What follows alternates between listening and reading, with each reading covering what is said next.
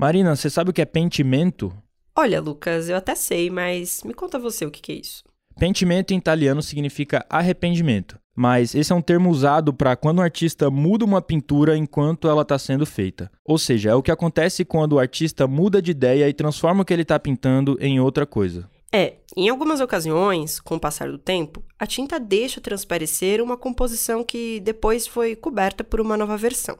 Em outros casos, são os raios-x feitos por restauradores que descobrem os rastros desses esboços. Mas a gente está explicando o conceito de pentimento para falar do quê? Exatamente do poderoso chefão.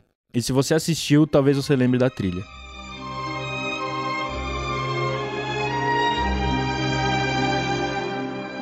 Essa semana estreia a nova versão do último filme da trilogia Poderoso Chefão.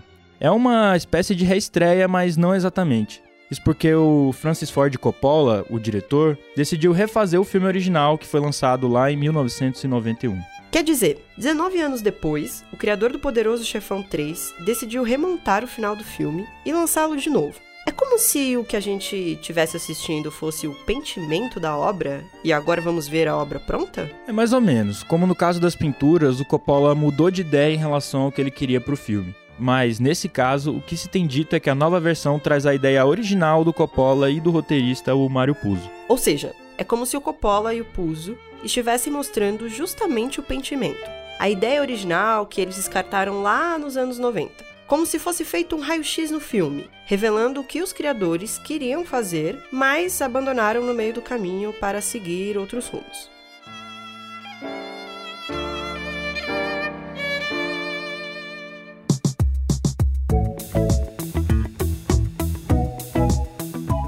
Você está ouvindo Expresso Ilustrada, o podcast de cultura da Folha, com episódio novo toda quinta às quatro da tarde. Eu sou o Lucas Breda e você já deve ter percebido que hoje do meu lado a gente tem uma voz nova. É a Marina Lourenço que já participou aqui do Expresso e ela é repórter da Ilustrada e vai emprestar essa voz maravilhosa pra gente durante algumas semanas. Fala tu, Marina. E aí, Lucas, isso mesmo, já tinha participado antes do Expresso, mas essa é a primeira vez que eu tô aqui apresentando. E eu tô me sentindo muito chique, não tenho roupa pra isso não, hein? Lembrando que a edição do programa é da Natália Silva, a nossa DJ Natinha, a mais adjetivada da podosfera mundial.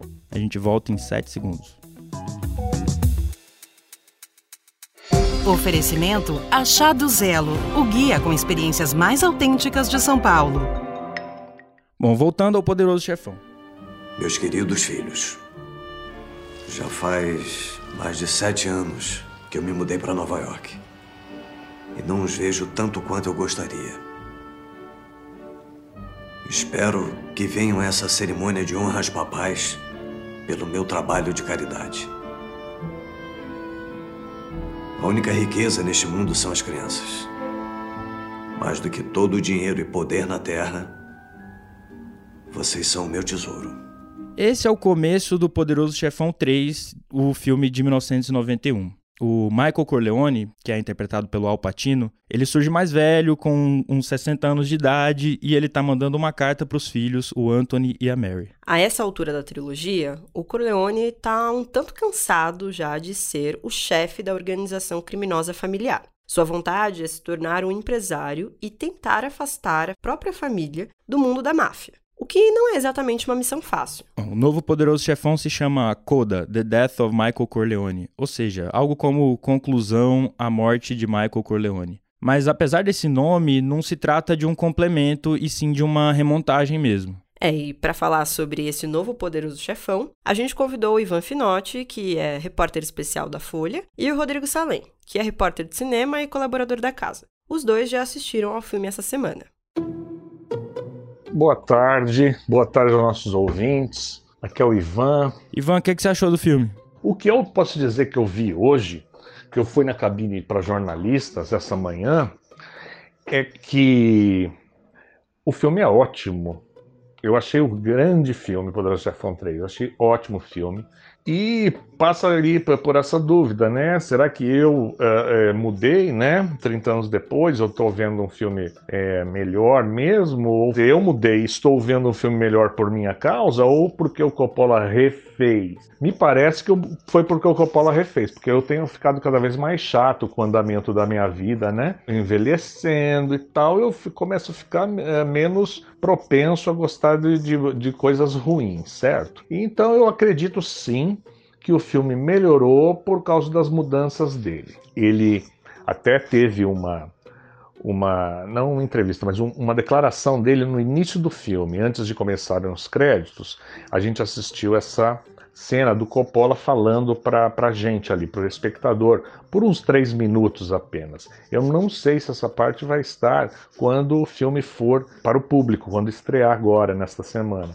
Mas o que ele disse ali é que ele pegou o filme, voltou para a sala de edição e recortou de novo. Ele fez mudanças no andamento de algumas cenas, ele trocou cenas por outras, fez um novo final. E eu acho, acredito que essa foi uma boa, uma boa ação dele, porque eu acho que sim, melhorou.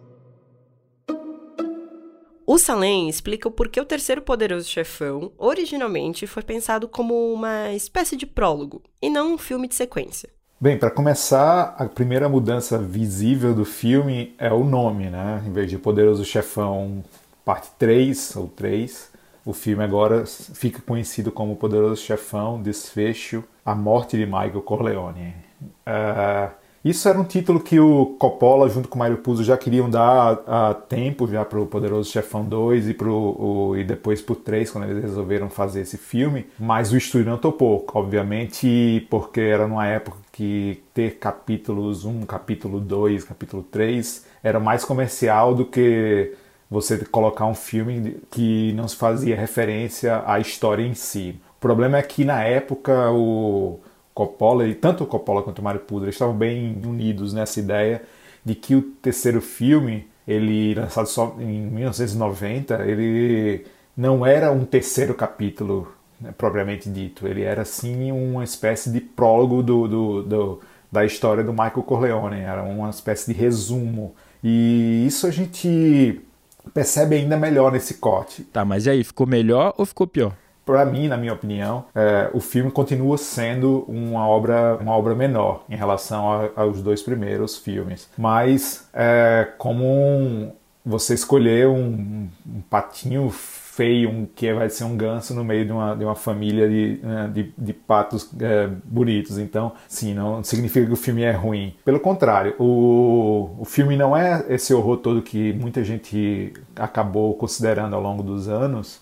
E esse novo corte, de certa maneira, é, deixa um pouco melhor, mas não ao ponto de dizer, meu Deus, estamos diante agora do novo de um poderoso chefão que faz jus aos dois primeiros. Não, ele ainda continua como sendo um filho menor da, da, da, trilogia, mas ele tem algumas mudanças que Coppola fez interessantes. A principal sendo o início do filme, que não quero falar muito sobre as mudanças, mas é, essa é, é, é, meio vai ser meio na cara que o primeiro no original ele começava com a com a mansão dos Corleone em Lake Tahoe, né, no Lago Tahoe aqui na Califórnia, que é onde o Michael mata o Fredo, né? E isso não existe mais. Isso o filme já começa direto na conversa do, do Michael, do Alpatino, com o cardeal que é responsável pelo Banco do Vaticano. Isso já entrega de cara o plot que Michael vai querer assumir o Banco do Vaticano e transformar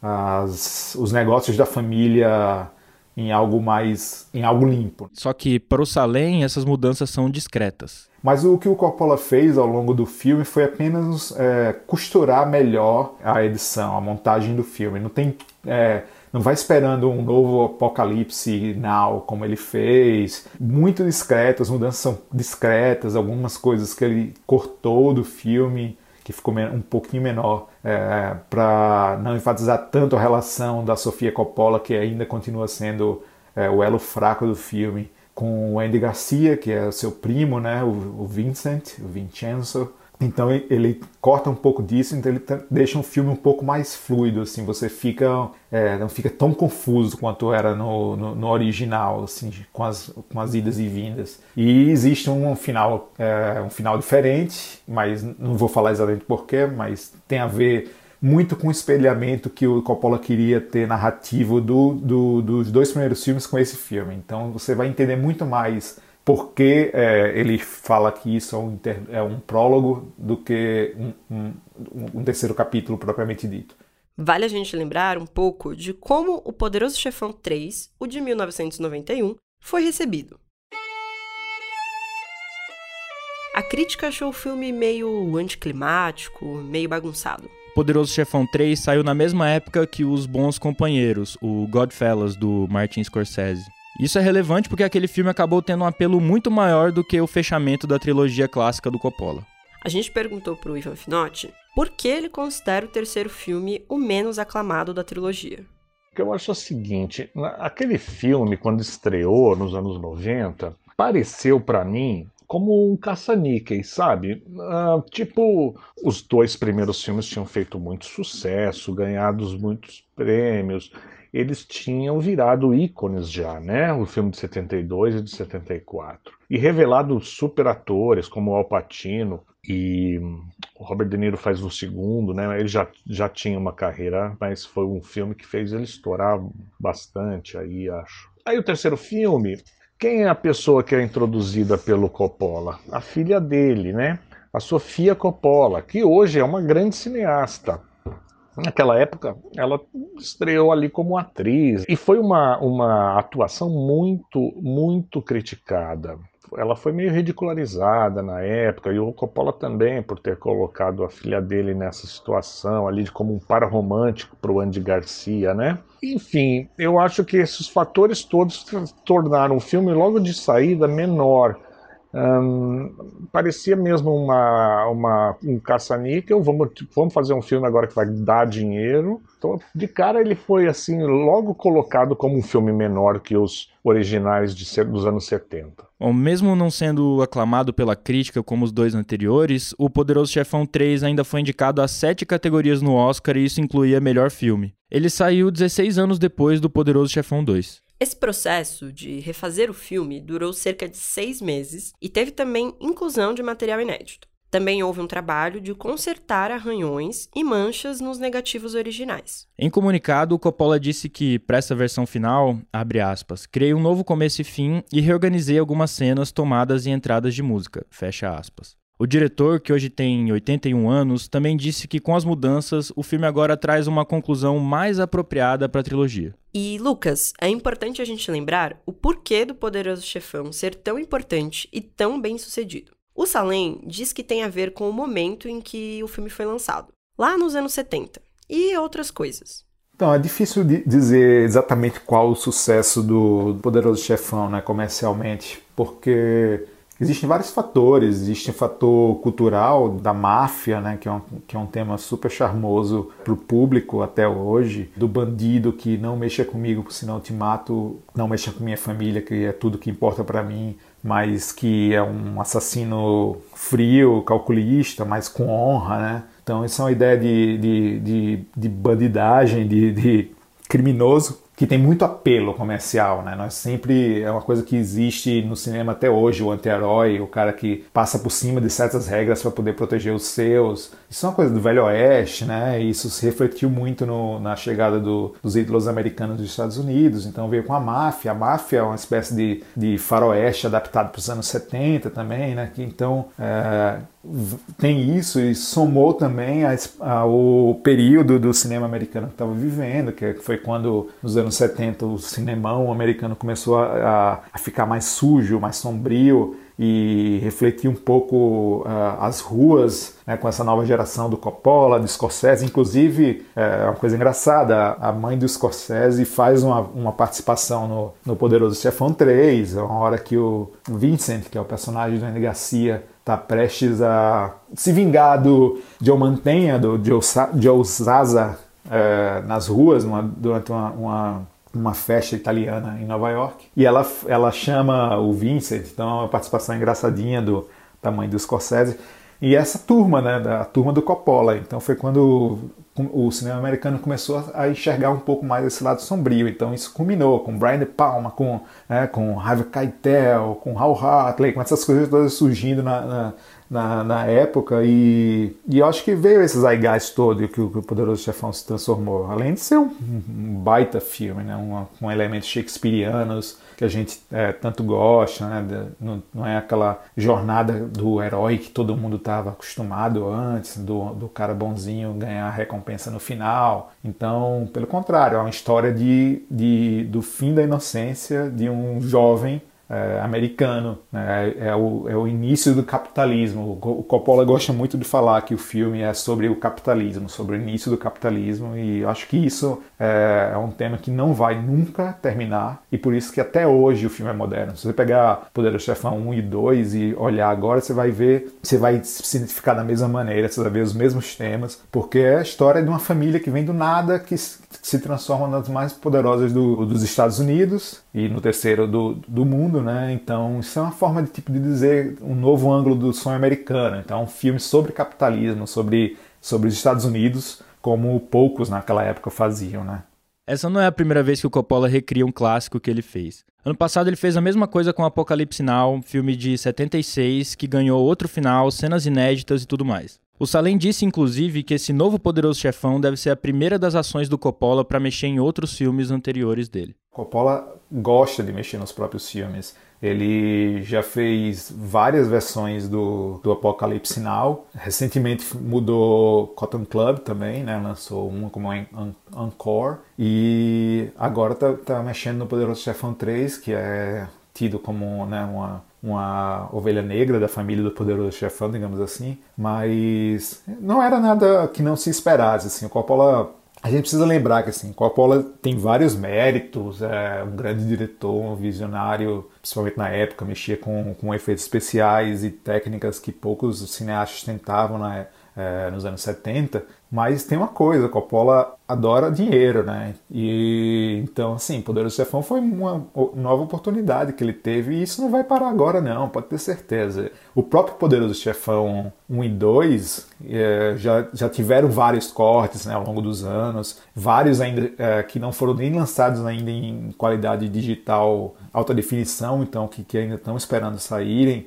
É, então, assim, pode ter certeza que ainda vem mais coisa por aí. Eu acho que o Poderoso Chefão 3 é apenas a ponta do iceberg em relação ao que vem ainda de Poderoso Chefão é, pela frente. Ainda espero que lancem a famosa a saga do Poderoso Chefão em, em HD com a ordem cronológica do, dos filmes e cenas extras né, do, dos dois primeiros filmes, que é simplesmente maravilhosa. É, eu tinha isso na HBO, no, há alguns anos a HBO é, deixou ela no ar aqui. Eu cheguei até a gravar é, em HD na época para pegar essa ordem. Esses são os dois filmes é, em, apenas um, só que montados de forma cronológica, né? Tipo, então a gente começa com com o Vitor Corleone ainda com o De Niro. Então ele começa pelo dois, depois passa pelo um. É, então, assim, na verdade são curiosidades para quem é fã, como eu sou muito fã, é, eu sempre tento ver os cortes, todos os cortes possíveis do, do Poderoso Chefão.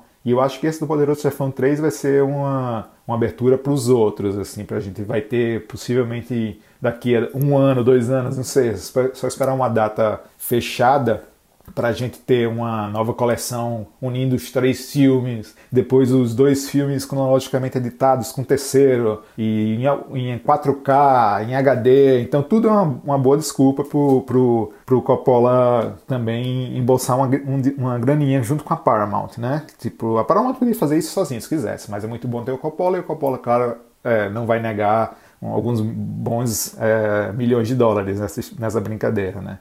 Olha, eu fiquei pensando o que tá passando na cabeça do Coppola.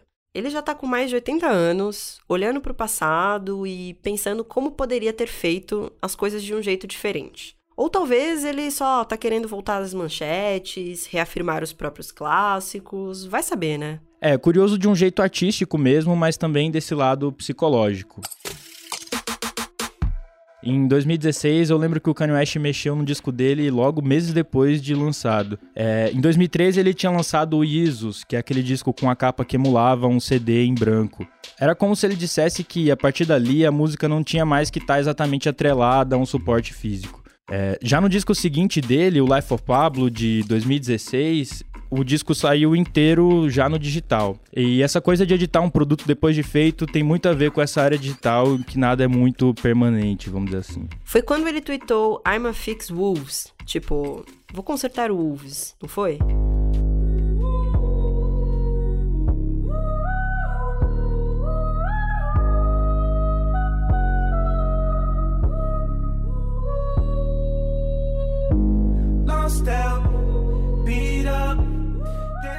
Sim, e ele não mexeu só nessa música Wolves que a gente acabou de ouvir, é, ele acrescentou uma faixa no disco e também separou músicas que na versão original era uma coisa só. E não demorou nem um ano para fazer essas mudanças. Trazendo para o universo do cinema e da TV agora, a gente tem outras situações parecidas. Um caso bem famoso é o Han Shot First, que provocou uma mudança polêmica no Star Wars de 77. Originalmente, em uma das cenas, o personagem Han Solo é quem inicia uma batalha de tiros contra o caçador de recompensas Gredo. Mas, em 97, uma nova versão inverte a ordem dos disparos. Anos depois, quando o filme foi lançado em DVD, a cena ganhou mais uma versão. Nela, os dois personagens apertam o gatilho ao mesmo tempo. O diretor justifica que tentou corrigir o que ele chama de confusão, porque, segundo ele, os closes da cena não ficaram claros o suficiente. Mas como pouca polêmica é bobagem, nesse ano o Disney Plus trouxe uma nova versão da cena. E agora há um diálogo entre os personagens antes da troca de tiros. Yeah, Oscar. Yes, I bet you have. Depois disso, eu fiquei pensando: será que toda reedição surge só por causa de um desejo do diretor? Não porque nem sempre, né? Como diria o Rodrigo Amarante. Vocês são sempre lembrados por Ana Júlia, né? Nem sempre. Isso incomoda vocês ser sempre lembrados assim por Ana Júlia? Não, porque nem sempre. Muitas vezes a modificação vem após uma pressão externa que pode ser inclusive do próprio público. Lembra da polêmica do 13 Reasons Why da Netflix? Pois é, pouco tempo depois de estrear, em 2017, a série foi acusada de glamorizar a depressão e estimular o suicídio, que aliás até aumentou na época entre os jovens americanos. E depois dessas críticas, a Netflix retirou a cena que mostrava explicitamente a protagonista da série se matando. E teve também o caso da Madonna, com o filme que ela dirigiu, Double E, de 2011. A cantora pop reeditou o filme antes mesmo de chegar nas salas do cinema, porque foi detonada pela crítica e quis alterar umas coisinhas antes do público ver. É, teve o ET do Spielberg de 82, que quando o filme foi relançado em 2002, algumas cenas desapareceram do longa, o que deixou alguns fãs bastante irritados. Já teve reedição até mesmo em animação infantil. No caso de Toy Story, a mudança foi para, digamos assim, esconder o famoso teste de sofá de Hollywood. No ano passado, a Disney removeu do filme a cena que fazia alusão a essa prática. E é por isso que esse trecho que a gente vai ouvir agora não existe mais na atual versão de Toy Story 2 que é comercializada. Fala novo, vem também? Ok. Bom, garoto. Mineiro, e você? Então vocês duas são absolutamente idênticas. Sabe, eu vou arrumar um papel para vocês no Toy Story 3. Ah, desculpe, estamos filmando? ah, tudo bem. Meninas, foi ótimo conversar com vocês, tá? Sempre que quiserem mais dicas, terei prazer em ajudar. Tudo bem? Podem ir agora. O filme Cats, que levou seis prêmios no Framboesa de Ouro, aquele troféu que destaca os piores do cinema, ele teve versões diferentes exibidas no lançamento. E, segundo os produtores, foram necessárias atualizações para melhorar a qualidade dos efeitos. E quando um filme tem versões diferentes, produzidas de acordo com cada país? O Lobo de Wall Street, do Scorsese, é um desses casos. Nos Emirados Árabes, por exemplo, cerca de 45 minutos do filme ficaram de fora por causa de palavrões e gente pelada. Nessa linha, só que de novo puxando pra música, teve a vez que o Criolo mudou uma letra.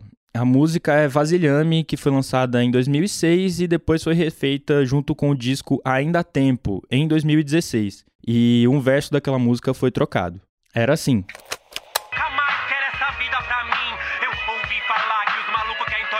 enxugar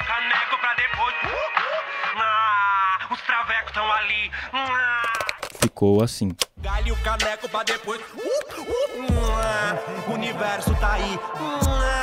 alguém vai se iludir. Porque eu ouvi falar que os caras querem chapar, se pá, beber até inchar. Será triste? Essa mudança foi porque ele usava o termo traveco, que é considerado transfóbico. O Ivan lembrou o caso do ET, do Spielberg, que a gente comentou agora há pouco, e para ele foi uma ideia de higienização bastante reprovável. É, essa é uma questão que eu diria que é delicada, né? Diretor que muda o filme anos depois. Sem dúvida, em muitos casos, quando é o relançamento, né? Como aconteceu com o Guerra nas Estrelas há alguns anos, alguns bons anos já, há mais de 15 anos. George Lucas relançou o primeiro, o quarto, o quinto e o sexto, né? Que é, são primeiro, segundo e terceiro que ele filmou, ainda nos anos 70 e 80. E ele relançou lá para 2005, acho, um novo uh, filmes com mais naves espaciais, com, trocando o, o, o Jabba the Hutt, se eu não me engano, que na, no primeiro filme ele era uma pessoa, porque eles não tinham dinheiro para fazer um monstro convincente. Já no segundo filme, Jabba the Hutt já era aquela gosma, e, e, e, ficava um pouco incompreensível, porque no primeiro filme ele não é uma gosma, ele era uma pessoa. É, agora, nessa segunda versão, ele pôs a gosma já no primeiro, tudo feito com computadores, né? Enfim, de certa forma são válidos. É, ele está melhorando o filme. E eu não sou desse que fala, não, aquilo lá é, é, é, é imortal, é icônico, não pode mudar, é sagrado. Não, não acho isso. Mas eu tenho medo de, de, de algumas coisas assim, porque, veja só, o, o, Lucas ali resolveu melhorar o filme. Uh, com essas coisas. O, o, o Coppola, agora com o Poderoso Chefão, ele é um, é um tanto mais radical, né? Ele, ele realmente é, muda as cenas, troca, muda o tamanho, enfim, ele dá uma boa mexida e ele vem do sucesso de ter feito isso no Apocalipse Sinal, né? Que inclusive é, foi premiado novamente aí o ano passado, ano retrasado, no, passou em Festival de Cannes de novo. Ele, ele aumentou o filme do jeito que ele queria, porque tinha cenas filmadas, mas nunca exibidas, né? Nunca colocadas. Então ele já veio dessa desse sucesso de ter feito com o Apocalipse Sinal. Agora, eu quero lembrar aqui uma, uma mudança dessa que eu acho muito absurda, que é o, o Spielberg, que eu acho que ele foi mais canal ali. Ele pegou no ET e tem uma cena, é, tinha uma cena que os, os caras do FBI perseguiam as crianças que de bicicleta, né? Acho que logo antes deles voarem. E os, os agentes perseguiam as crianças com um revólver na mão. Anos depois, quando acho que foi quando o George Lucas mexeu nos Guerra nas Estrelas e abriu o caminho para essa coisa de, é, de maquiagem digital, o, o Spielberg é, pegou e tirou a, as armas das mãos dos é, agentes do FBI e colocou walkie-talkies. Esse tipo de higienização é que eu acho perigosa. É, eu acho completamente reprovável. Se em 1981, 2, o Spielberg achava que um agente FBI perseguindo uma criança com um ET estava com um revólver, eu acho inadmissível ele depois voltar atrás e colocar o walkie-talkies, porque como ele falou, já, já imagina só se um, agentes do FBI vão perseguir crianças de, de, de revólver. Então ele higienizou o filme dele. É, isso que eu acho bastante ruim, porque se você vai ver esse Poderoso Chefão 3, por exemplo, tá todo mundo fumando. Aí daqui a pouco, né, quando o cigarro for definitivamente banido da face da terra, praticamente os caras teriam, teriam essa possibilidade de chegar e tirar todo, todo o cigarro da, da boca de todo mundo, porque é uma droga que antes, se o cigarro virar ilegal, então não pode mais. É, então esse tipo de coisa eu acho bastante reprovável. O Salem também conta como essa prática de modificar filmes, ela é na verdade bastante antiga, só que está ficando cada vez mais frequente. Então, apesar da gente estar tá falando muito hoje em dia de director's cut, de novos cortes, principalmente por causa da, do que o Zack Snyder está fazendo com a Liga da Justiça, né, que ele precisou abandonar na época do original porque ele teve uma tragédia pessoal e o Joss Whedon acabou assumindo e ele agora ganhou mais grana e uma coisa talvez seja o projeto que, que tenha mais gastado dinheiro para poder ser refeito é, e vai ter novas cenas tal para o streaming. Mas essa cultura do corte do diretor da versão do diretor já é algo que existe há muito, muito, muito tempo, não é nada de novo. É, obviamente que tudo hoje em dia com rede social ganha uma amplitude que não existia antigamente, né? mas esse tipo de processo já, já, já havia muito tempo, principalmente por razões é, menores. Né? Por exemplo, na, na era de ouro de Hollywood, os diretores não tinham tanto poder. Então, é, muito, muito das suas obras eram lançadas diferente do que eles queriam.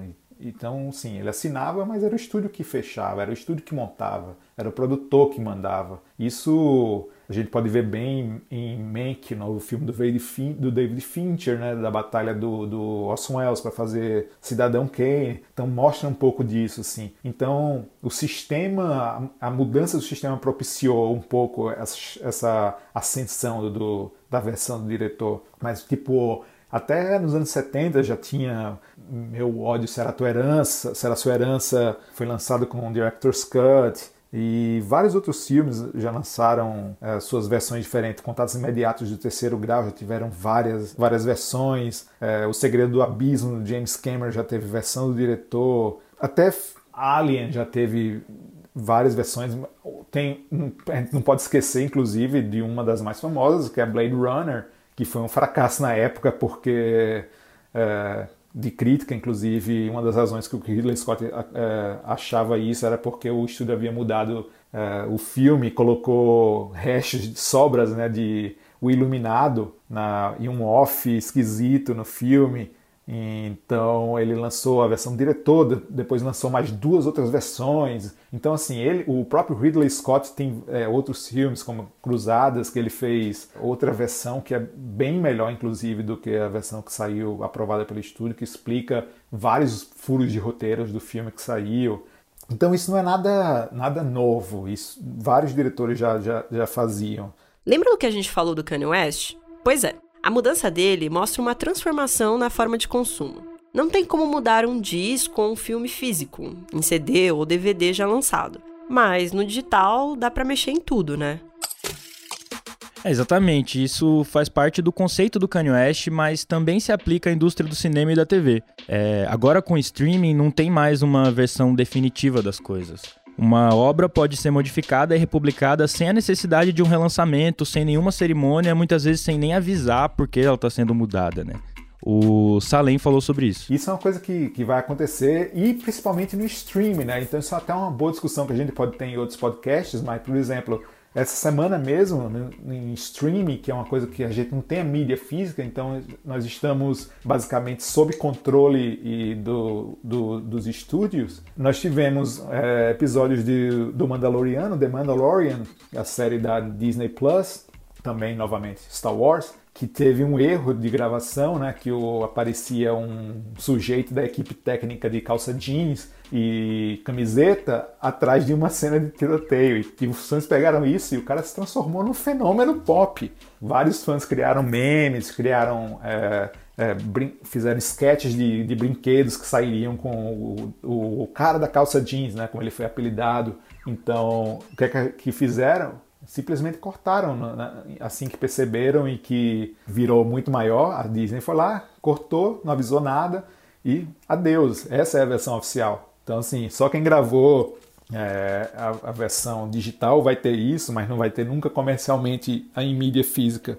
A mesma coisa foi é, nessa nova refilmagem do Uma Galera do Barulho, né? Que foi lançado aqui nos Estados Unidos pela Peacock, que é o serviço de streaming da NBC. E no sexto episódio, se não me engano, tem uma cena que eles fazem, os personagens fazem uma brincadeira com o transplante de rim da cantora Selena Gomez. E as fãs é, e os fãs ficaram horrorizados com isso, acharam tipo de mau gosto extremo, começaram a fazer uma, uma campanha enorme na internet com isso, ao ponto da NBC da Peacock precisar é, pedir desculpas e dizer que, que estava doando é, uma grana gigante para instituições de pesquisa para lupus, né, que era a doença, a doença da, da, da Selena Gomez. Só que isso não baixou. E o que aconteceu? Eles cortaram a cena. Então, assim, não tem mais a cena do, do da piada, do, das brincadeiras dos personagens com a Selena Gomez. Então, é, basicamente, a gente não tem muito o que fazer, porque como é streaming, nós não temos mais é, o controle sobre a obra. E isso pode ser bem perigoso para o futuro, é como você ficar editando as coisas mesmo sem avisar. O próprio Cats, quando ele saiu, o filme, né, que foi um, tipo, um fracasso de bilheteria e de crítica, um dos piores filmes que eu já vi na minha vida, ele no primeiro dia eu fui correndo para poder ver, porque é, ele estava sendo atualizado em tempo real, porque os efeitos eram tão ruins que o estúdio avisou, calma que nós vamos mandar um, uma nova versão, que é tudo digital, né? Hoje em dia a distribuição digital, a maioria, então nós vamos mandar uma nova versão com os efeitos melhorados, vamos mandar uma... então assim, você não tem mais controle sobre isso, porque não tem é, algo mais palpável, é tudo digital. E como é digital, o estúdio pode chegar lá simplesmente cortar ou simplesmente montar diferentemente, ou então inserir coisas que você não viu. Então pode ser uma coisa perigosa você achar que ter visto um filme e viu outro. Então e ó, eu vejo isso acontecendo mais e mais, principalmente nessa cultura de que é, se baixa muito a cabeça para esse tipo de grupo de fã que não aceita opinião diferente, que não aceita que foi uma um, que alguém pode ter feito uma coisa que eles não concordam ou então que faz uma piada de mau gosto, que o personagem pode ser um personagem simplesmente doentio, que tenha defeitos. Então, isso pode acontecer bastante no futuro, né? Com até filmes muito ruins, como tipo a Liga da Justiça, que ganham nova vida. E isso vai acontecer, e vai acontecer possivelmente mais com, com, com, com a procura de, de, novos conteúdos, que virou uma, uma corrida ao tesouro. Né? Bom, mas como o próprio Salem falou, esse é um papo para outro podcast, porque o de hoje acabou.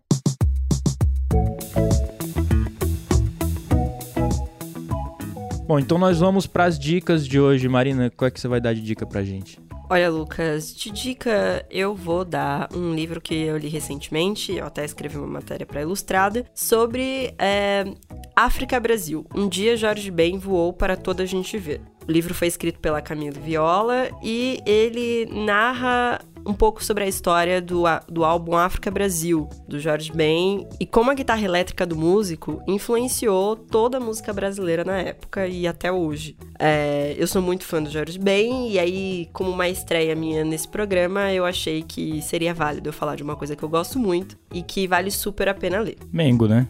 Bom, eu queria indicar o disco 111 Deluxe, que é, na verdade, uma versão de remix do último disco da Pablo Vittar, que, enfim, tem a ver com o tema do programa, né? A gente tá falando de remix, saiu na sexta passada e tem várias músicas que ficaram muito boas, como Tímida com a Travestis, o Lovezinho que tem a Ivete com o Jalu. É... Enfim, tem várias músicas que ficaram bem legais no remix. Clima Quente com o Bill do Piseiro, acho que inclusive é a minha favorita e acho que todo mundo devia ouvir. Pablo Vittar 111 Deluxe, um disco de remixes que é tão bom quanto o original e isso é raro. Eu adoro, muito bom. Você acabou de ouvir o Expresso Ilustrada, o podcast de cultura da Folha, com episódio novo todas as quintas às quatro da tarde. Eu sou o Lucas Breda. Eu sou a Marina Lourenço. A edição do programa é da Natália Silva, nossa DJ Natinha, e por hoje é só. Até semana que vem e tchau, tchau. Beijo no coração.